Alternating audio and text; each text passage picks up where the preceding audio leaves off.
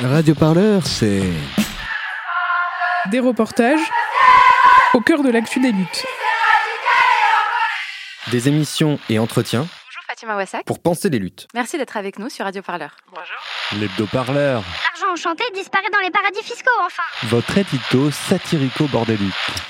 En fait de l'enfer. De la création sonore plein les oreilles. Pour aller Partout, Tout le temps. Nous avons besoin de toi toi, Et toi et toi aussi. alors faites un don. Sur radioparleur.net slash don. Bonjour à toutes et à tous, j'espère que vous allez bien. Très heureux de vous retrouver pour ce nouvel épisode de Penser les luttes, votre podcast hebdomadaire dédié aux luttes sociales. Alors avant d'aborder notre sujet du jour, je tenais à adresser un grand merci à toutes celles et ceux qui ont contribué à notre campagne de dons annuelle. Elle s'est terminée ce mercredi 2 décembre et elle nous a permis de récolter quasiment 10 000 euros. On est très touchés par votre soutien pour plus de podcasts, plus d'informations libres et indépendantes, en particulier dans cette période économique difficile pour tout le monde. Et ce n'est pas terminé, campagne ou pas, vous pouvez toujours faire un don défiscalisé à 66%. Ça se passe sur notre site à la page radioparleur.net slash don. Ça nous permet de vous proposer toujours plus de podcasts dédiés aux mouvements sociaux. Et aujourd'hui, on va parler d'un mouvement justement, la mobilisation très importante contre la proposition de loi dite sécurité globale, un sujet déjà évoqué lors de notre avant-dernier épisode.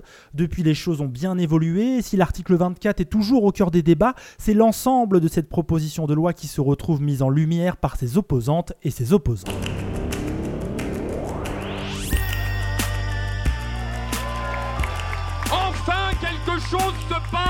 Pensez les luttes. Pensez les luttes, Quelque chose, mais quoi? Votre podcast hebdomadaire sur Radio Parleur. Il faut arrêter de parler en notre nom. Parce qu'on est assez grand pour parler, on est assez grand pour prendre la parole. On en a ras-le-bol d'entendre des phrases de merde. Une émission pour penser ensemble les mouvements sociaux. Peu importe ta couleur, peu importe ton appartenance sexuelle, peu importe qui tu es, peu importe ce que tu manges, ce combat t'appartient.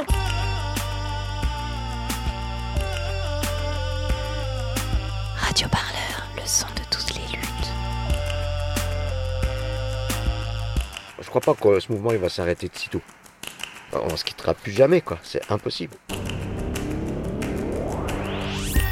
133 000 personnes selon la police, plus de 500 000 selon les organisatrices et organisateurs. Voilà les chiffres des manifestations de ce samedi 28 novembre contre la proposition de loi sécurité globale. Une guerre des chiffres que l'on n'avait pas eu le plaisir de vivre depuis presque un an et les dernières manifestations contre la réforme des retraites. Cette proposition de loi et en particulier son article 24 ont durablement déconfiné les colères et incité plusieurs centaines de milliers de manifestantes et de manifestants à défiler. Bonne nouvelle sans doute, en tout cas chez Radio Parleur, on ne vous avait pas caché notre opposition à cet article 24 en particulier. Il prévoit de pénaliser l'utilisation d'images filmées de policiers. Aujourd'hui, cet article de loi vacille, on va en discuter, il pourrait être réécrit, mais bien au-delà de l'article 24, c'est toute une proposition de loi qui est rejetée par de nombreuses opposantes et opposants. Alors au-delà de l'article 24, la proposition dite sécurité globale représente-t-elle un danger global pour nos libertés? C'est le sujet de votre nouvel épisode de Penser les luttes et ça commence comme toujours par un petit son. Alors c'est pas spécialement pour les manifestations que je fais avec les avocats, mais avec dans d'autres manifestations, euh, notamment Gilets jaunes ou sur les mouvements retraites sociaux, je sais qu'il est particulièrement utile d'avoir un moyen de filmer, notamment dans les moments où ça devient, critique, où ça devient chaud. Et je pense que c'est vraiment le sujet d'aujourd'hui, euh, la possibilité pour chaque citoyen de pouvoir filmer. C'est extrêmement important de pouvoir filmer pour contrôler notre police, effectivement.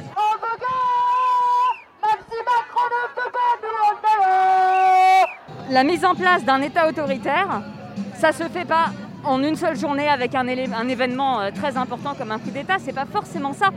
Ça peut être aussi l'accumulation progressive sur des années, voire des décennies, de lois qui, une par une, réduisent toutes les garanties qui sont données pour protéger les droits de l'homme et les libertés publiques. Et la loi sécurité globale, à notre sens, c'est une pierre de plus dans la réduction des libertés fondamentales.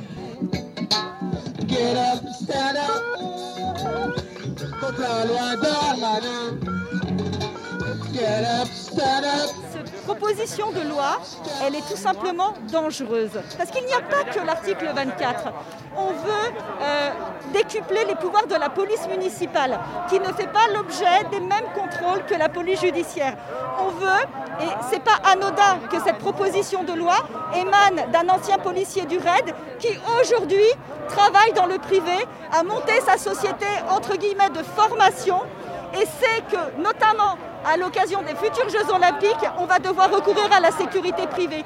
Ce projet de loi encadre aussi et donne beaucoup plus de, de, de, de possibilités d'intervention à la sécurité privée. Allez, prenez le programme Radio Parleur.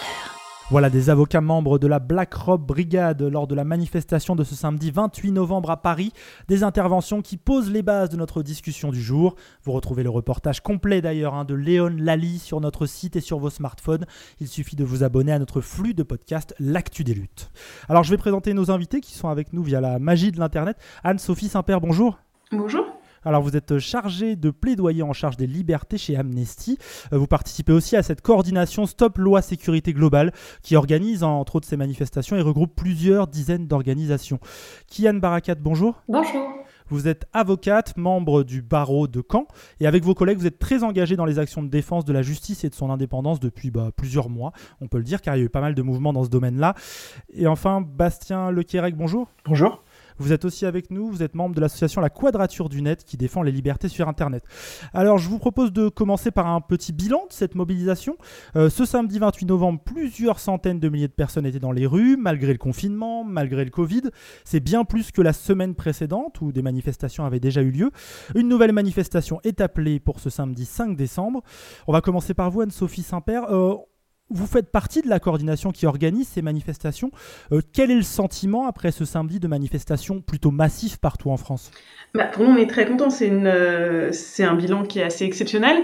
Euh, C'est-à-dire qu'il y a eu des centaines de milliers de personnes dans la rue, à Paris, mais partout en France. Il y a une centaine de rassemblements partout en France.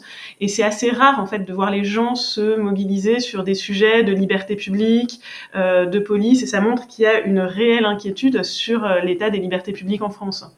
Kian Barakat, vous, vous êtes à Caen. Euh, à Paris, Radio Parleur ce samedi les avocats de la Black Robe Brigade, on vient de l'entendre. Euh, votre profession, elle est concernée par cette proposition de manière assez forte. Euh, quel est un peu l'état de la mobilisation chez les avocats, par exemple On parle beaucoup des journalistes ou autres, mais chez vous Oui, la profession est très concernée. J'étais d'ailleurs euh, également à Paris euh, samedi. Euh, très concernée parce que l'avocat est en première ligne pour pouvoir assurer la promotion et la défense concrète des libertés individuelles, pour pouvoir faire valoir les droits des citoyens. Et évidemment que cette loi a un impact à la fois sur les droits des citoyens et sur les libertés individuelles. Et Bastien Lequirec, enfin, vous faites partie de la Quadrature du Net. L'association s'est très fortement mobilisée contre cette proposition de loi dite sécurité globale. Je signale d'ailleurs que sur le site, hein, on retrouve plein plein d'infos sur cette proposition de loi. Euh, Aujourd'hui, quel est un peu votre sentiment face à cette mobilisation euh, du côté de la Quadrature? Il y a un parallèle assez, euh, assez intéressant à faire, c'est celui de 2015 avec la loi renseignement, où en 2015, on était ici encore dans une volonté de la part du gouvernement de, de renforcer les pouvoirs de la police. Ici, la mobilisation, elle est beaucoup plus importante qu'en 2015 et c'est vraiment rassurant euh, parce que en 2015, euh, on avait du mal à sortir des cercles militants. Là, on l'a bien vu samedi dernier, ça dépasse très largement les cercles militants. C'est vraiment beaucoup plus de personnes qui se sentent concernées et à, raison. Et euh, ça, ça, ça réchauffe un peu le cœur et ça, ça donne confiance dans la, la, la l'efficacité de cette lutte qui n'est pas du tout euh, terminée et qu'il faut poursuivre à l'avenir. Qu'est-ce qui, pour vous, explique la différence de mobilisation entre 2015, qui était déjà une loi assez forte sur les questions d'étendre les pouvoirs de surveillance, et aujourd'hui? Il y a beaucoup de facteurs qui peuvent expliquer. Euh, le premier, c'est que euh, déjà, on est dans un contexte beaucoup plus... Euh, on est dans un contexte radicalement différent. En 2015, on était juste après les attentats de Charlie Hebdo, puisque la, renseignement, c'était avant les attentats du Bataclan. Là, maintenant, je pense que les, les, gens s'aperçoivent qu'un état d'urgence, que ce soit un état d'urgence euh, sécuritaire ou un état d'urgence sanitaire, finalement, est la première étape d'une réduction des libertés. Les, les, gens ne sont absolument pas dupes et euh, finalement ici, cette, cette PPL, elle vient se confronter à la dure réalité qui est celle des violences policières. L'article 24 a été l'article moteur et c'est pas du tout le, le, seul élément problématique dans cette loi, mais vraiment quand on a quand on a vu que le gouvernement est en fait avec cet article en train de protéger la police et pas du tout protéger les citoyens, on est dans un contexte quand même différent et qui peut expliquer en partie ce, ce changement de mobilisation. Anne-Sophie Saint-Père, justement, il y a eu plusieurs affaires de violences policières révélées ces dernières euh, semaines. Je pense bien sûr à l'affaire Michel Zecler révélée par le média Loopsider, cet homme noir battu euh, par des policiers euh, dans son studio de musique, entre autres, mais il y en a eu plein d'autres. Mediapart aussi en a révélé dernièrement et Street Press aussi. Est-ce que ces multiplications de révélations qui tombent à un moment de débat ont été pour vous un détonateur de, cette mobilisation pour la sortir du, mouvement militant, du cercle militant? Alors je pense clairement que euh, toutes ces affaires qui sont sorties euh, à République, euh, le tabassage de Michel Zecler, ont poussé certaines personnes à se mobiliser. Ensuite, je, je, rejoins ce que disait Bastien sur le fait qu'on est dans un contexte qui est assez différent. On a eu une accumulation de lois qui portaient atteinte à des droits et libertés depuis 2015. on peut penser aux lois antiterroristes, à la loi sur l'état d'urgence, même à la loi anti-casseurs qui porte atteinte d'une certaine manière à la liberté d'expression. Et donc là, cinq ans après, on peut se poser la question de l'efficacité, de pourquoi est-ce qu'on est en train de sacrifier nos libertés, euh, de la nécessité, de la proportionnalité de ce, c'est la création de ce droit qui, euh, au final, est-ce qu'il nous protège réellement et euh, est-ce qu'on n'a pas aussi intérêt à protéger nos droits humains? Donc, euh, à mon avis, il y a eu ce contexte d'accumulation de lois qui portaient atteinte à nos droits et libertés, euh, et puis les violences policières. Mais les violences policières, c'est très loin d'être nouveau. malheureusement, des images comme celles qu'on a vues sur le tabassage de Michel Zecler, en fait, il y en a plein. Euh, quand il y a des images. Il y a aussi toutes les parties, toutes les fois où ça n'est pas filmé. Euh, nous, ne serait-ce qu'en en mai, on avait sorti 15 euh, vidéos de violences policières dans le cadre du contrôle du confinement, où c'était tout aussi choquant. Donc, donc voilà, c'est pas nouveau, mais il y a un effet d'accumulation, je pense. Kian Barakat, dans votre profession, vous êtes nombreuses et nombreux à défendre des, victimes de violences policières et à alerter depuis plusieurs mois, années. Pourquoi maintenant euh, un écho beaucoup plus important? Je souscris à, ce que viennent de dire euh, mes co-débatteurs, puisque en effet, on, est euh, aujourd'hui dans un, effet millefeuille hein, et une superposition et une espèce de, de, diarrhée législative qui devient complètement illisible et puis insupportable. J'ajoute que effectivement l'expérience du confinement a été aussi pour beaucoup euh, l'occasion de, vivre concrètement une expérience de restriction de liberté. Euh, et que euh, sans doute aussi ça, ça, génère des, prises de conscience. Et puis il y a un moment où finalement les indignations, elles ne se confinent plus. elles ne peuvent pas se confiner éternellement et que, en effet, les gens réalisent également parce que un certain nombre d'éléments, de, de, vidéos, d'affaires euh, sont mises en, évidence réalisent que finalement euh, euh, c'est une discussion très importante, très actuelle et qu'il faut avoir maintenant, nonobstant la crise sanitaire et la situation de confinement. Alors, le lien avec les violences policières, à mon avis, n'est pas forcément à faire, mais en préparant cette émission, Bastien Lequirec, vous me disiez au téléphone, c'est super cette mobilisation, mais la cible, c'est l'article 24 et pas la loi dans sa globalité. Est-ce qu'on peut expliquer cette inquiétude que vous avez et en quoi elle va permettre ensuite de discuter le reste de notre émission? La, crainte qu'on a eue à la Quadrature du Net, c'est que cet article 24 soit euh, l'arbre qui cache la forêt. C'est vraiment une inquiétude qu'on a dès le début parce que cet article 24, déjà aujourd'hui, on le retrouve, on le retrouve à peu près euh, euh, dans sa formulation actuelle dans un autre projet de loi qui va arriver. Le projet de loi sur le séparatisme, on peut le dire. Exactement. C'est l'article 25 de ce projet de loi, mais derrière, en fait, il y a, comme on entendait dans, dans l'extrait au tout début de l'émission, effectivement, le renforcement des pouvoirs de la police municipale, de, de, de, la police, enfin de la sécurité privée qui va se voir confier des rôles de police, euh, mais on a également euh, la légalisation euh, de la pratique de la surveillance par drone, qui a fait l'objet d'une décision du Conseil d'État qui déclarait que c'était illégal et que ça devait être interdit. La préfecture de police de Paris et probablement d'autres polices en France continuent d'utiliser ce genre de dispositif. Ici, on a euh, on a la, la, loi qui viendrait légaliser euh, a posteriori une pratique policière qui a été déclarée illégale. Sauf que ce, ces articles, on en parle beaucoup moins. Euh, on a une, une, mobilisation beaucoup moins importante sur la question des drones et également la question des caméras piétons et leur retransmission en direct aux, aux, policiers. et c'est vraiment une inquiétude qu'on a à la quadrature du net, c'est que si jamais cet article 24 tombe, si jamais la mobilisation qui aujourd'hui se focalise sur cet article 24 n'a plus n'a plus un, texte sur lequel se focaliser, on a vraiment peur de perdre la, la lumière médiatique qui est très importante dans les mobilisations. Sur l'article 24, les sociétés de journalistes sont très engagées, euh, voient, euh, et c'est totalement légitime, un danger pour leur profession, mais euh, ont très souvent tendance à mettre de côté euh, ces autres articles. Nous, à la Quadrature du Net, on s'intéresse aux caméras piétons et aux drones, mais il y a vraiment les, les autres que j'ai brièvement mentionnés, et on a vraiment peur que les médias arrêtent de parler de, de des autres points euh, hyper problématiques de ce texte. C'est vraiment l'ensemble de ce texte qui doit être rejeté et non pas seulement cet article 24 qui, de toute façon, s'il disparaît, reviendra après dans un autre texte. Oui, on, va en parler euh, d'ici la fin de l'émission. Je le résume rapidement, hein, cet article 24, il punit d'un an d'emprisonnement et de 45 000 euros d'amende le fait de diffuser tout élément d'identification d'un agent de police ou de la gendarmerie nationale dans le but qu'il soit porté atteinte à son intégrité physique ou psychique, formulation assez floue qui crée beaucoup de débats. Euh, les journalistes, vous l'avez dit, euh, ont immédiatement réagi. Anne-Sophie Saint-Père, vous faites partie du comité un peu de coordination de ces appels, de ces appels à manifester. Est-ce que c'est quelque chose qui, au sein de la coordination, fait débat en ce moment de peut-être trop se focaliser sur l'article 24 euh, Alors en fait, le mandat de la coordination, il est assez clair, hein. c'est-à-dire qu'il euh, demande la suppression de l'article 24, mais aussi des articles 21 sur les caméras piétons, 22 sur les drones et du schéma national du maintien de l'ordre. Euh, donc c'est plus large. Je pense clairement que l'article 24 a été un point d'entrée pour les journalistes, puisque effectivement, à juste titre, ils y ont vu en quoi ça pouvait les entraver.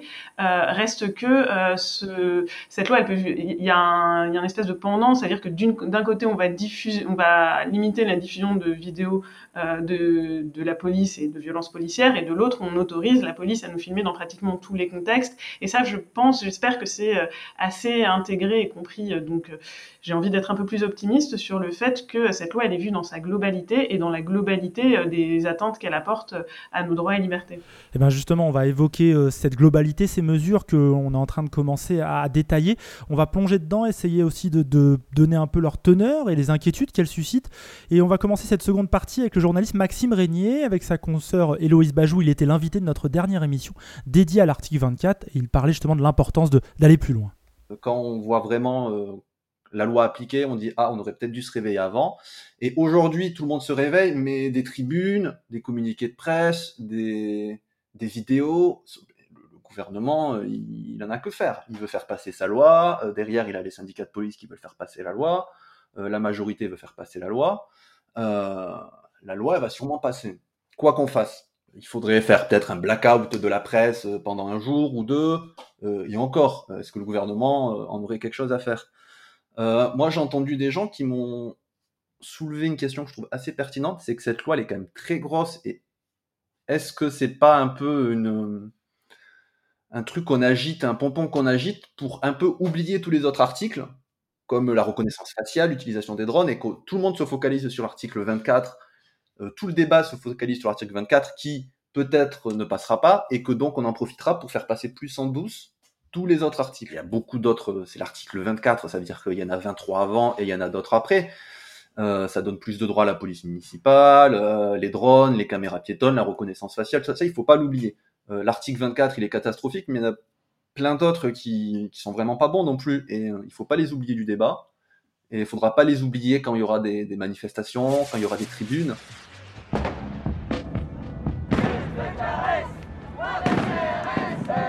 Pensez des luttes avec Radio Parleur. Au chat et à la souris avec la police ou on s'organise voilà le journaliste Maxime Régnier au micro de Penser les luttes. Il dit notamment son inquiétude hein, face à ces autres articles. Alors pour préciser, elle en contient un peu plus d'une trentaine hein, de, des articles, cette loi, euh, des dispositions relatives aux polices municipales, à la sécurité privée, à la captation d'images, aux forces de sécurité ou encore aux actions policières en Outre-mer. Elle porte bien son nom de sécurité globale, elle couvre quelque chose de très large. Euh, avant de se pencher sur euh, des, précisions, des, des, points précis inquiétants, Kian Barakat, en préparant cette émission, je vous ai demandé comme à nos autres invités du jour, me donner un peu votre principale inquiétude concernant cette proposition. Et plutôt que me pointer une mesure en particulier, c'est l'esprit de la loi que vous avez décidé de pointer du doigt. Et en particulier, ce que vous nommez, vous, la privatisation de la sécurité et plus largement de la justice. Est-ce que vous pouvez nous expliquer un peu ça? Oui, oui, oui, en effet, euh, cette proposition de loi en est une des illustrations, mais ça fait un moment que les choses ont commencé et malheureusement, elles ne risquent pas de s'arrêter là. C'est-à-dire que euh, la justice est, une, des fonctions régaliennes de l'État. Euh, c'est une prérogative que l'État exerce dans le cadre effectivement des, des, attributions que fixe la Constitution, avec un principe de séparation des pouvoirs, du Parlement qui légifère, de l'exécutif qui exécute et du pouvoir judiciaire qui contrôle.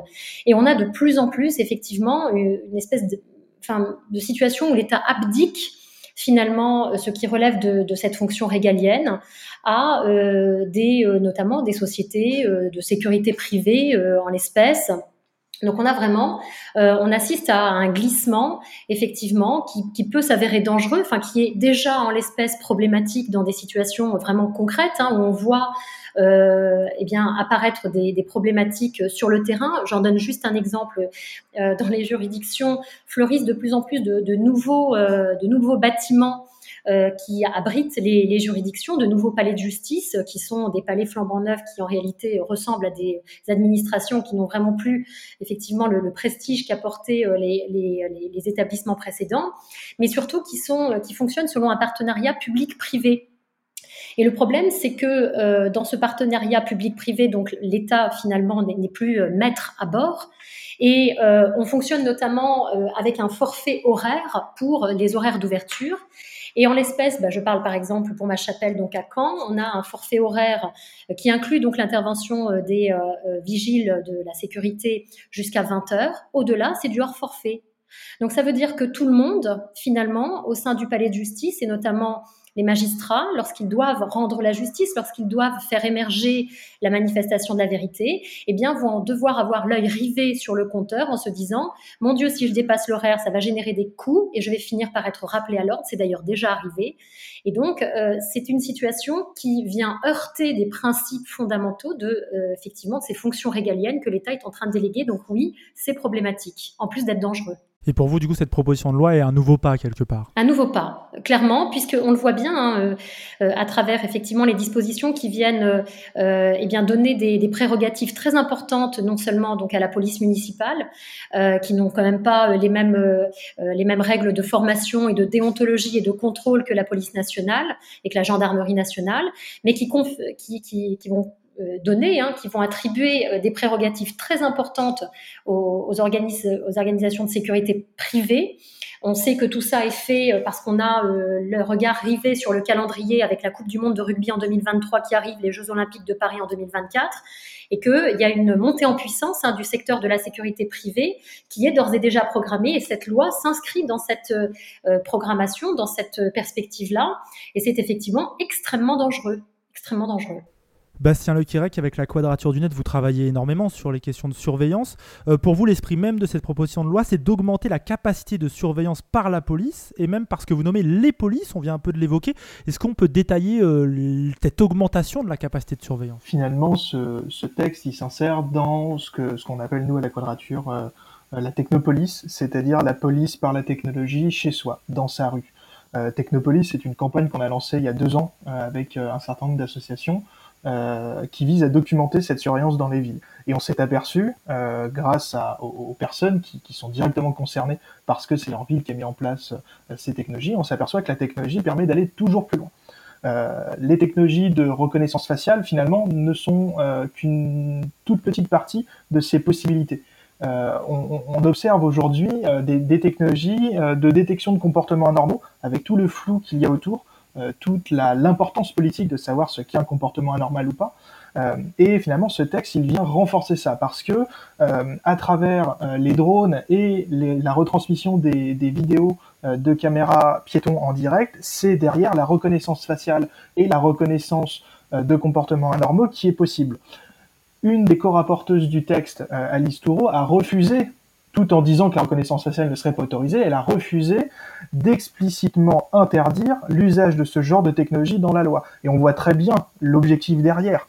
Avec euh, cette proposition de loi sur la sécurité globale, l'objectif c'est de encore une fois, accentuer cette technopolis, c'est de surveiller grâce à des technologies, grâce à des algorithmes toujours plus performants, surveiller de plus en plus de personnes, avec euh, le, le, le, le, rapport entre les citoyens, citoyennes et l'État qui va inévitablement se dégrader, une augmentation de la pression sur les minorités, sur les militants, et c'est vraiment l'objectif de ce texte, parce que euh, à travers ce qui est écrit, il y a aussi tout un pan qui n'est pas écrit et qui sera dans la pratique mis en place, comme on l'a vu aujourd'hui avec les drones, comme on le voit dans les villes, que ça soit à Marseille, que ça soit dans des petits villages où on a de la vidéosurveillance dite automatisée, c'est-à-dire sur lesquels on branche des logiciels pour améliorer le traitement, en fait un traitement algorithmique pour que tout le monde soit surveillé en permanence à partir du moment où il y a une caméra. Cette, cette, euh, PPL, elle augmente le nombre de caméras et elle augmentera inévitablement cette surveillance algorithmique. Vous le dites d'ailleurs, euh, Bastien Lequirec, sur le site de la Quadrature du Net, le fait que Jean-Michel Fauvergue, député, et l'REM co-rapporteuse avec Alice Toureau, euh, co-rapporteur pardon, avec Alice Toureau de cette loi, soit l'ancien patron du RAID, unité d'intervention de la gendarmerie, n'est pas anodin. Anne-Sophie Saint-Père, la députée Alice Toureau, justement, dans ce texte, plusieurs fois en commission, elle a souvent opposé le même argument aux demandes visitant à limiter visant à limiter les nouveaux pouvoirs contenus dans cette loi. Elle a dit cette disposition est demandée par la police, il faut l'adopter telle qu'elle. Est-ce que vous avez la sensation qu'il y a un lobby une conception de la sécurité nationale nouvelle qui est à la manœuvre dans cette proposition Alors, si la rapporteure euh, estime qu'elle doit défendre un article parce qu'il est demandé par la police, oui, on peut y voir. Euh, C'est ce qu'elle déclare en commission. Voilà, on peut y voir euh, une trace de l'influence de, de, de, la police. Ensuite. D'où ça vient Nous, l'enjeu, c'est euh, quel va être le, résultat euh, pour euh, nos droits humains, pour les libertés. et juste pour revenir sur la question de l'article sur les drones, il a été beaucoup défendu avec l'idée que c'était un encadrement. Et c'est effrayant parce qu'en fait, ça n'est pas un encadrement. On permet concrètement l'utilisation de la surveillance par drone dans pratiquement tous les contextes. C'est-à-dire que si on compare la liste des lieux qui peuvent être surveillés par des drones et la liste des lieux qui vont être surveillés par la vidéosurveillance, c'est bien plus large ce qu'on va autoriser là avec les drones les rassemblements, les manifestations, euh, les frontières, les littoraux et à peu près tout lieu où peuvent se produire des infractions. Donc partout, euh, les seuls lieux qui sont protégés, c'est les domiciles et les entrées des domiciles. Mais on parlait des amendements qui ont été rejetés, euh, des amendements qui demandaient que soient exclus euh, des possibilités de surveillance les espaces privatifs. Les espaces privatifs, ils ont été rejetés aussi. Donc on ne veut pas exclure la surveillance d'espaces privatifs. Et euh, encore une fois, le fait que de ne pas vouloir s'interdire la reconnaissance faciale, qui est déjà d'ailleurs utilisée dans, dans certains contextes, c'est extrêmement inquiétant parce que pour nous, une surveillance généralisée couplée à de la reconnaissance faciale, c'est une forme de surveillance de masse. Donc on va y être opposé. C'est évidemment une violation disproportionnée du droit à la vie privée. Bastien Lequirec, pour la quadrature du net, vous étiez précisé quelque chose? Oui, la, différence entre la vidéosurveillance avec des caméras fixes et euh, de la vidéosurveillance par drone, c'est que sur une caméra fixe, on peut apporter un filtre euh, pour masquer définitivement euh, un domicile, une, une voie privée, etc. Sur un drone, on ne peut pas le faire sur un drone, au mieux, on arrivera à quelque chose qui s'approche de quelque chose de satisfaisant, mais qui ne pourra jamais être parfait. C'est-à-dire qu'avec un drone, on pourra toujours filmer et retransmettre à la police des informations que la police ne devrait pas euh. On a beau mettre dans la loi que les drones n'auront pas le droit de filmer des lieux euh, privés, euh, n'auront pas le droit de filmer l'intérieur des, des bâtiments privés, les jardins, etc. Dans la réalité, ce, ce ne peut pas être le cas. La préfecture de police de Paris, c'est ce qu'a révélé Mediapart il y a deux semaines, utilise actuellement un système de floutage des manifestants pour soi-disant respecter l'ordonnance du Conseil d'État qui lui interdisait d'utiliser ce genre de, dispositif de drone. donc la, préfecture de police de Paris utilise un dispositif de floutage par intelligence artificielle, c'est-à-dire qu'elle va repérer les silhouettes à travers une technologie de reconnaissance artificielle, d'intelligence artificielle, pour ensuite appliquer un floutage. Sauf que la préfecture de police nous dit elle-même que dans 30% des cas, ce système ne fonctionne pas.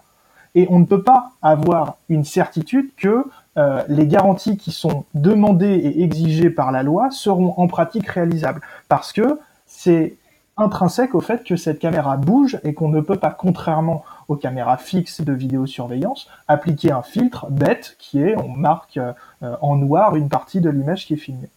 Kian Barakat sur cette question des caméras et des drones, et ensuite je vous proposerai qu'on discute euh, aussi de la police municipale, qui est un autre sujet. Kian Barakat. Oui, oui, parce que finalement, c'est aussi et surtout sur ces dispositions-là que euh, le Conseil des droits de l'homme euh, de l'ONU, euh, qui est quand même pas le moindre des organismes, s'est inquiété hein, tout particulièrement du contenu de cette proposition de loi française pour une sécurité globale, précisant qu'en effet, c'était quand même des dispositions qui étaient extrêmement liberticides, qui étaient extrêmement attentatoires effectivement à, au principe de liberté, très intrusives, et qui finalement étaient des, dispositions qui étaient proposées en France euh, alors même que euh, dans d'autres pays où on pourrait imaginer s'attendre à voir de tels systèmes de surveillance, on ne les trouvait pas. Donc euh, c'est vrai que c'est quand même l'occasion là, par cette illustration, de mettre l'accent sur la dangerosité de cette loi au-delà du seul dispositif de l'article 24. Anne-Sophie Saint-Père, vous vouliez aussi réagir sur ces questions de caméras et de drones, et après je vous poserai des questions sur la police. Oui, juste un dernier mot sur les drones. Effectivement, en débat, ça a été reconnu que euh, qu'avec des drones, on ne peut pas garantir, euh, on ne peut pas garantir qu'on floutera les lieux interdits. Mais encore une fois, euh, les seuls lieux interdits pour l'instant, pratiquement ça va être impossible à tenir, c'est les domiciles et les entrées des domiciles. Et le fait que le législateur, au niveau du parle de l'Assemblée nationale en tout cas, euh, et, que poussé par les rapporteurs, le gouvernement ait refusé euh, de s'interdire de filmer des espaces privatifs, c'est extrêmement inquiétant sur jusqu'où ils sont prêts à aller en termes de surveillance. Donc là, on sent qu'il y a des voix qui s'élèvent et on peut espérer que ce soit euh, resserré au niveau du Sénat, mais, mais c'est une surveillance extrêmement large. Et un autre point dont j'ai pas parlé, c'est que la surveillance par drone, donc c'est une atteinte au droit à la vie privée, mais on y voit aussi une atteinte au droit de manifester. Euh, parce qu'on n'a pas forcément envie d'être reconnu en manifestation, euh, et d'autant plus en France où on peut recevoir euh, des amendes pour le simple fait d'avoir participé à des manifestations. On l'a documenté notamment après le premier confinement. Euh, où des personnes qui étaient descendues dans la rue pour euh, défendre les droits des soignants ont ensuite reçu des amendes à leur domicile parce qu'elles avaient été reconnues par des dispositifs de vidéosurveillance et donc elles ont reçu des amendes pour participation à des manifestations illégales, alors même que euh, l'interdiction de manifester qu'avait pris le gouvernement ensuite était, était déboutée, enfin était annulée par le Conseil d'État. Donc, euh, donc il y a beaucoup de raisons en France de ne pas vouloir euh, être reconnu en manifestation, et le fait d'être filmé, ça va avoir un effet, ça peut avoir un effet dissuasif sur le droit de manifester. Kian Barakat, vous vouliez ajouter quelque chose? Oui, juste d'un mot. Euh, surtout, ce qui est d'ailleurs observé par les praticiens, hein, c'est que ce qui est très très inquiétant, c'est qu'avec ces lois euh, sécuritaires, mais particulièrement celle-ci, finalement, on est en train de construire des outils législatifs qui, s'ils sont mis entre de mauvaises mains hein, dans quelques mois, dans quelques années, euh, finalement, participeront à une surveillance de masse extrêmement euh, attentatoire qu'on ne pourra plus maîtriser. L'outil législatif sera déjà présent. Donc c'est ça, c'est pour ça que c'est maintenant qu'il faut lutter. Anne-Sophie Saint-Père, dans un article publié par euh, notre partenaire Bastamag, euh, vous pointez vous aussi un autre sujet, c'est le sujet des policiers municipaux, euh, leur capacité à procéder des contrôles d'identité et établir des procès-verbaux qui vont être donc créés par cette proposition de loi si elle est adoptée. Est-ce qu'on peut préciser quel danger vous voyez dans ces nouveaux pouvoirs? Vous réclamez notamment des contreparties en matière de formation et de responsabilité. Vous dites il faut également qu'il y ait des mécanismes engageant leur responsabilité en cas de violation des droits humains. quelle inquiétude vous avez sur cette extension des pouvoirs des policiers municipaux? Alors on n'est pas rentré dans le détail hein, de tous les, tous les dispositifs concernant les policiers municipaux ni les agents de sécurité privée, mais dans les deux cas, euh, nos alertes, c'est la formation euh, et, euh, et, les responsabilités en cas de violation des droits humains. Si on donne plus de pouvoir, il faut avoir aussi des outils pour lutter contre ces, ces, abus de pouvoir. donc, il me semble que c'est hier ou avant-hier en commission des lois, Gérard Darmanin parlait du problème de la formation des policiers. Euh, et du fait qu'il faudrait peut-être revenir sur la réduction du temps de formation de la police nationale. Euh, peut-être qu'il faudrait aussi penser à la formation euh, de la police municipale et des agents de sécurité privés dans un contexte où on s'apprête à leur donner beaucoup plus de pouvoir. On va passer à Bastien Le qu'on n'a pas entendu depuis un peu de temps. quel, quel garde-fou on pourrait quand même ajouter pour que cette loi devienne raisonnable quelque part? Est-ce que c'est possible ou est-ce que cette proposition de loi ne peut pas être cadrée? Non, vraiment, on, on l'a dit au début bah, c'est vraiment l'esprit de cette loi qui est, qui, est à rejeter en bloc euh, parce que c'est euh, une loi qui a été écrite par la police pour la police. Euh, on aura beau mettre des garde-fous, finalement l'esprit de cette loi va, va, toujours être primordial euh, dans son application, dans les décrets d'application qui seront demandés, dans le fait qu'on va demander à la police d'appliquer sans aucun garde-fou actuellement, en tout cas dans, le texte, euh, des dispositions. Euh, donc c'est vraiment, euh, c'est vraiment l'ensemble de ce texte qui doit être rejeté. Euh, on le voit du début jusqu'à la fin sur la police municipale, sur la sécurité privée, sur les drones, sur les caméras piétons, sur le port d'armes aussi. On n'en a pas parlé, mais il y a aussi un article qui généralise le port d'armes des, des, de la police en dehors des heures de service, où on a Monsieur Fauvergue qui nous dit que si on avait adopté avant le Bataclan cette disposition, on aurait eu 80 morts en moins. Euh, dans, dans, dans, une euh, devant le, le, la représentation nationale, il ose euh, faire appel à ce genre d'argument pour porter cette loi. Donc c'est vraiment l'esprit est beaucoup trop néfaste et c'est toute la loi qui doit être rejetée. Kian Barakat, on a un peu le sentiment, du point de vue juridique, législatif, que cette loi a un côté fourre-tout. On a essayé d'y placer tout ce qu'on pouvait y placer. Alors, si nous avions travaillé les transitions, on n'aurait pas mieux réussi par rapport à ce que je m'apprêtais à dire. parce que, précisément pour illustrer ce que disait à l'instant Bastien Lequerec, une euh, proposition de loi écrite par la police pour la police, c'est exactement ça. Si vous regardez l'article 23, qui est un article dont personne ne parle, alors, c'est un article qui vient dire que les personnes condamnées à une peine d'emprisonnement pour des infractions qui, euh, grosso modo, sont des infractions euh, de violence aux forces de l'ordre, eh bien, ne bénéficieront pas, dans le cadre de l'exécution de leur peine d'emprisonnement, de, euh, du moindre crédit de réduction de peine. Donc c'est quand même euh, en effet euh, non seulement une loi fourre-tout puisqu'on y voit cet article-là, un article qui euh, sur le fond pourrait être considéré comme un texte qui est donc moins liberticide et qui du coup euh, semble concerner moins de personnes, donc il mobilise moins l'attention, mais qui en réalité est très représentatif de l'esprit de ce texte qui est euh, exclusivement tourné vers la répression, qui est exclusivement tourné vers la, euh, la satisfaction finalement euh, de ce que pourraient demander certains policiers, une certaine partie de la police. Euh, on n'est pas du tout sur euh, quelque chose qui relève de la prévention, on n'est pas du tout sur quelque chose qui relève de l'insertion. L'article 130-1 du Code euh, pénal qui vient définir ce qu'est une peine, il parle de la sanction de l'auteur, mais il parle aussi de la question de son amendement, de son insertion, de sa réinsertion. Comment on peut donner de la perspective à des personnes euh, exclusivement euh, en euh, leur disant, eh bien, finalement, vous n'aurez aucune perspective dans le cadre de l'exécution de votre peine. Il y aura plus de, de, crédit de réduction de peine parce que très vite, on voit bien que le problème, c'est que pour vous donner une illustration très rapide, on voit bien que la question de la violence, bah, finalement, on a des situations parfois qui sont des situations euh, de, rébellion qu'on va caractériser comme étant des faits de violence. Donc finalement, une personne qui, à l'occasion de son interpellation, par exemple pour des faits euh, de trafic de stupéfiants, euh, se voit reprocher des faits de violence, eh bien, si elle est condamnée à 4-5 ans de, prison, eh bien, ne pourra pas faire l'objet de la moindre remise de peine, ce qui est quand même extrêmement inquiétant en termes de perspective à donner aux personnes incarcérées. Kian Barakat, Bastien Lequirec et Anne-Sophie Saint-Père, on va aborder ensemble la dernière partie de ce nouvel épisode de Penser les luttes. Euh, on a fait un point sur la mobilisation, on a aussi détaillé plusieurs de vos inquiétudes concernant le reste de cette loi, en dehors de cet article 24 euh, mise en lumière en ce moment. Euh, je rappelle que la proposition contient plus d'une trentaine d'articles, mais pour l'instant la mobilisation se concentre sur cet article 24 et c'est là, c'est là que le gouvernement et la majorité semblent prêts à commencer doucement à lâcher du lest. Ces derniers jours ont illustré à quel point la liberté d'expression doit être protégée, à quel point aussi nos forces de l'ordre doivent l'être. Nous savons que des doutes persistent encore. Nous devons éteindre ces doutes. Et lorsqu'une telle incompréhension ne cesse de s'intensifier sur un sujet aussi fondamental, nous avons le devoir de nous interroger collectivement. Mesdames et Messieurs, dès cet après-midi, nous nous remettons au travail proposé pour proposer une nouvelle écriture complète de ce dispositif, afin de permettre de lever tous les doutes remontés ces dernières semaines. C'est à nous, à nous législateurs, de proposer rapidement cette nouvelle rédaction. Et dès ce soir, nous rencontrerons le Premier ministre et les membres du gouvernement concernés pour un premier échange.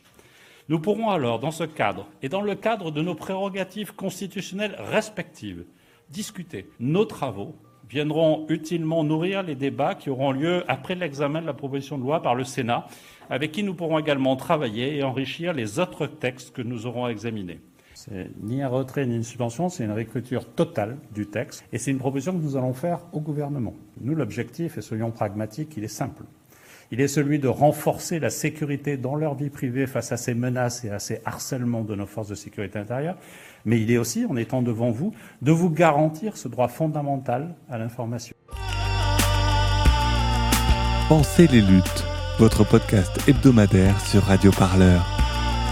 Pour penser ensemble les mouvements sociaux. Voilà, Christophe Castaner, ancien ministre de l'Intérieur et maintenant chef de la majorité à l'Assemblée nationale, euh, qui veut garantir la liberté de la presse. euh, il l'affirme en tout cas. Il promet de complètement réécrire cet article 24. Plus largement, euh, on a appris qu'Emmanuel Macron serait entré dans une colère noire concernant l'affaire Michel Zecler qu'on a évoqué plus tôt, cet homme noir battu par des policiers, euh, révélé par le média L'Obsider. Anne-Sophie Saint-Père, ses premiers on va dire, mouvements du gouvernement et de la majorité. Est-ce que pour vous, c'est une victoire ou pas vraiment encore? Alors oui, c'est une victoire dans le sens où je pense qu'ils ne s'attendaient pas à ce que ce texte fasse autant de bruit. Euh, ils avaient engagé une procédure accélérée euh, qui, euh, là, est en train de, se ralentir. Euh, ensuite, c'est une première étape seulement, puisque effectivement, bah, la réécriture de l'article 24, je pense que ça ne va pas nous satisfaire. Et par ailleurs, comme on l'a largement développé avant, il n'y a pas que cet article 24 qui est problématique dans la loi. Donc évidemment, on va continuer à se mobiliser. Euh, quant à la colère noire sur euh, suite à la vidéo de, de Michel Zecler, euh, c'est pas la première fois hein, que euh, que la France est sous le choc d'une vidéo de violence policière. On peut penser à ce qui s'est passé avec Cédric Chouviat en début d'année. Ou avec Geneviève Leguet Voilà, exactement. Enfin, il y a une accumulation et il y a aussi toutes celles qui ne sont pas filmées. Pour l'instant, ces colères n'ont mené à rien. Donc, on se méfie un petit peu des effets d'annonce dans le domaine des violences policières. Et je continue, Bastien Lequirec tout à l'heure craignait un effondrement de la mobilisation après cette réécriture de l'article 24 qu'on attend encore. Est-ce que vous, Anne-Sophie Saint-Père, vous avez euh, des solutions pour aller plus loin? Alors pour, euh, je pense que, euh, évidemment, c'est toujours difficile de prévoir comment les mobilisations vont durer, mais ensuite, collectivement, on est quand même tous mobilisés sur les articles 21, 22, 24 et le schéma national du maintien de l'ordre. Donc, compte tenu du succès de la mobilisation de samedi dernier, euh, je pense qu'on peut quand même compter sur quelque chose de plus long terme, euh, pas forcément toujours sous la même forme d'ailleurs, mais euh, cette loi, elle va pas passer dans la sérénité. Les atteintes aux libertés sont trop grandes, ça va trop loin, et, et puis on a eu, on, a pu en parler, on a soulevé le sujet, y compris auprès effectivement de publics qui sont pas toujours militants et sensibilisés à ces, à ces thématiques. Donc pour moi, cette mobilisation, elle peut durer. Donc si je comprends bien, dès ce samedi 5 décembre, l'objectif de la coordination, c'est que le message s'élargisse, qu'on soit plus que sur l'article 24. Alors c'était déjà le message euh, samedi dernier, mais euh, et ça le restera sur toute la, toute la suite de la mobilisation, euh, que ce soit dans la rue ou dans les discussions avec les sénateurs ou par la suite, puisque je pense qu'on s'engage vers une navette, la, la navette parlementaire que le gouvernement voulait éviter avec, avec la procédure accélérée. Kian Barakat, sur ce sujet d'élargir un peu les, les- les mécontentements, on va dire, vous êtes avocate, plusieurs membres de votre profession s'engagent sur ce sujet. Euh, ça recoupe aussi, par exemple, le sujet des moyens de la justice, le sujet des violences policières. On a l'impression que plusieurs sujets de mouvements sociaux récents se, se retrouvent. Est-ce qu'on va vers une fronde plus large Bah, écoutez, euh, ce qui est certain, c'est que euh, les gens, euh, effectivement, euh, les, les- personnes qui se mobilisent, euh, euh, une opinion publique qui est de plus en plus large, qui arrive à, à comprendre de plus en plus les enjeux de ce que peut représenter effectivement ce millefeuille législatif et ces lois sécuritaires qui, qui s'agglomèrent, avec une mobilisation qui est quand même extrêmement importante et qui vient finalement faire vaciller euh, y compris au sein de l'opinion publique, hein, ceux qui euh, ne s'interrogeaient peut-être pas encore euh, suffisamment euh, sur les raisons euh, finalement de, de, de la colère contre cette loi. Euh, donc c'est ça aussi. Et puis euh, le, le, euh, finalement le, le, le, chaos hein, qui s'est emparé du gouvernement, euh, le, message complètement brouillé et les, euh, les, les, les contre-pieds euh, de, de l'ensemble des intervenants, euh, avec euh, tantôt euh, des euh, des immixtions euh, totales de la part euh, du gouvernement euh, dans le travail parlementaire qui finalement vient complètement oublier hein, le, principe de séparation des pouvoirs, qui donne d'ailleurs le, sentiment que finalement on a compris qu'on n'était pas forcément que sur une proposition de loi, mais finalement sur un projet de loi déguisé. Euh, voilà, c'en est quand même un peu le révélateur. Et tout ça, je pense, peut contribuer effectivement à alimenter euh, davantage encore les colères, peut-être à agglomérer les colères. Et on, sort quand même d'une période euh, euh, de, contestation euh, avec les Gilets jaunes qui a duré très très longtemps, qui ne s'est tu que en raison de la crise sanitaire. Et c'est pour ça que je parlais tout à l'heure du fait que les indignations ne peuvent pas se confiner éternellement. C'est justement, j'allais y venir. En juin et juillet dernier, on a eu les manifestations autour du collectif Adama contre les violences policières, quasiment dès la fin du confinement. là, on n'attend même pas la fin de ce second confinement pour avoir des mobilisations. Est-ce que ces mouvements, c'est pas simplement la reprise de colère qui s'exprime régulièrement hein, depuis 4 ans, en gros depuis 2016 et la loi travail. Euh, à Montpellier, par exemple, moi j'ai défilé à Montpellier, on a vu beaucoup de gilets jaunes, on vient d'en parler samedi dernier. Euh, Baptiste Lequerec, peut-être sur cet élargissement de la contestation? Oui, je, voudrais revenir sur ce que disait euh, Anne-Sophie sur, sur le, mandat de la coordination. Et effectivement, la coordination sur ce, sur ce texte, elle n'est pas limitée à l'article 24. Et heureusement, mais par contre, initialement, le traitement médiatique était vraiment centré autour de l'article 24. Je me souviens en novembre des articles du Monde notamment qui disaient euh, que euh, euh, les débats se cristallisaient autour de l'article 24 alors que les manifestants qui étaient en train de manifester devant l'Assemblée nationale avaient des pancartes sur les drones, sur les caméras piétons, sur la, la, police municipale et on était vraiment bien au-delà de l'article 24. Aujourd'hui, ce traitement médiatique, il s'est énormément amélioré. Et c'est vraiment quelque chose euh, qu'il faut pousser. Euh, la, coordination fait, très bien ce, rôle de, critiquer la loi dans son ensemble et pas seulement se, centrer sur cet article 24. Euh, ensuite, sur, sur l'élargissement de la mobilisation, effectivement, on va vers un élargissement de cette mobilisation, euh, déjà parce que ce texte n'est que la partie euh, émergée de l'iceberg sécuritaire que nous prépare le gouvernement, que ça soit dans des textes de loi ou que ça soit dans des mesures réglementaires. La Quadrature du Net a un énorme travail de contentieux contre des, contre des mesures de surveillance, de fichage policier. on a énormément de dossiers en cours. On s'attaque à la reconnaissance faciale dans le, le TAGE, le fichier des traitements des antécédents judiciaires. Euh, on s'attaque euh, à un, fichage euh, augmenté pendant le mois d'avril, pendant le premier confinement, avec le fichier dit SCA pour mettre les gens en prison qui ne respecteraient pas les obligations de confinement. Donc finalement, cette loi, ce n'est que un élément parmi d'autres de tout cet enchaînement de textes sécuritaires que nous prépare le gouvernement, avec également un mépris total des institutions. L'extrait de, de Monsieur Castaner est vraiment révélateur. après le, vote massif par l'Assemblée nationale et par la majorité présidentielle de ce texte, parce que euh, Gérald Darmanin avait suffisamment de pouvoir politique pour faire plier euh, les députés. Si, si M. Darmanin avait demandé aux députés de brûler l'Assemblée nationale, il l'aurait fait. Euh, finalement, les députés se sont dit qu'ils avaient peut-être fait une erreur. Sauf que le texte, il est déjà arrivé au Sénat. Et la, la sortie de M. Castaner est vraiment une, euh, un, un, doigt d'honneur aux institutions. Le, maintenant, aujourd'hui, c'est au rôle du Sénat de faire son travail. ce n'est plus à l'Assemblée nationale. Et parce que le gouvernement a engagé la procédure accélérée, qui est une procédure constitutionnelle dans laquelle il n'y a pas de retour à l'Assemblée nationale une fois que ça a été envoyé au Sénat. Ça passera directement en commission mixte paritaire et l'Assemblée, si cette euh, commission euh, se met d'accord sur un texte commun, l'Assemblée nationale ne pourra plus que dire oui ou non à l'ensemble du texte. Et donc en fait, finalement, cette volonté de réécriture de ce texte, c'est des députés qui s'aperçoivent qu'ils ont fait une boulette, que le coût politique est beaucoup trop important, mais qui, au passage, méprise totalement les institutions et le Parlement. Oui, on a l'impression que la majorité s'est un peu lié les mains elle-même. On pense euh, aux déclarations de Jean Castex, le Premier ministre, qui voulait faire une commission indépendante pour écrire ce texte et qui a dû euh, affronter le courroux hein, des présidents du, Sénat et de l'Assemblée. On, a l'impression qu'à trop vouloir avancer, euh, Anne-Sophie Saint-Père, par exemple, la majorité s'est acculée elle-même. Oui, oui, alors cette, cette histoire de commission, c'est assez extraordinaire parce qu'il faudrait réécrire le texte alors que pendant les débats, toutes les propositions d'amendement, pratiquement, euh, la majorité des amendements ont été rejetés. Il fallait voter le texte tel qu'il était. Et une fois qu'il est voté, et parfois dans la douleur, parce qu'il y a quand même beaucoup de députés qui exprimaient des doutes, hein, à juste titre, euh, bah, il faudrait le réécrire euh, après qu'il soit passé à l'Assemblée nationale. Donc euh, je, vais, je vais répéter ce qui a déjà été dit, mais effectivement, en termes de processus parlementaire, ça pose question ça pose question hein, d'une forme euh, de panique au sein de l'exécutif. Je voulais terminer, Anne-Sophie Saint-Père, en vous entendant sur cette question de l'élargissement euh, des luttes. Vous l'avez déjà un peu évoqué, mais euh, est-ce que vous attendez, dès ce samedi 5 décembre, à être presque un peu dépassé par la mobilisation? Alors j'aime pas vraiment me prononcer euh, et, et sur sur ce que va être une mobilisation. Parfois on peut être surpris, euh, mais euh, on verra. On est en train de. Ça peut être un espoir. Voilà, ça peut être un espoir et clairement ce qui s'est passé samedi dernier est un espoir. Et puis il y a la manifestation de samedi, mais aussi enfin il y en a d'autres qui seront prévus plus tard. Il faut quand même savoir que le texte il va arriver au Sénat en janvier ou en mars prochain. Donc, donc voilà, on s'engage dans une lutte qui est importante, qui fédère très largement. Euh, on en a parlé, hein, mais il y a aussi euh, des euh, organisations écologistes, il y a des ONG, des associations, enfin c'est très large l'appel à manifester, les syndicats évidemment, mais au-delà des syndicats de journalistes qui se sont joints au mouvement. Donc, donc oui, on peut s'attendre à ce que ce soit un mouvement assez convergent et qui puisse durer longtemps.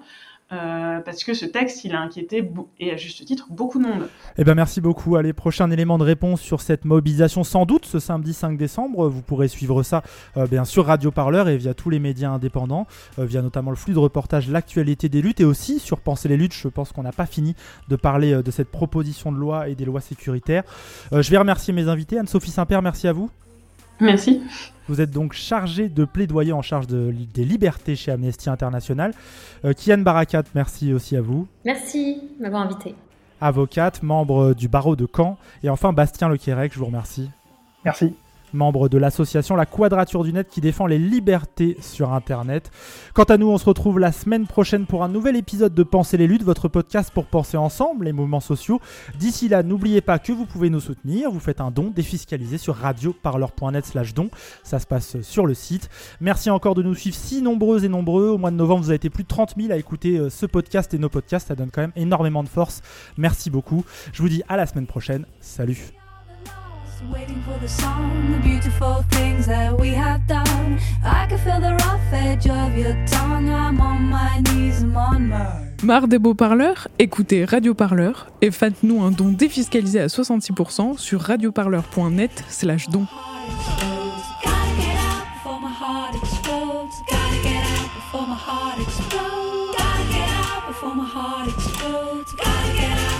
heart explodes. heart,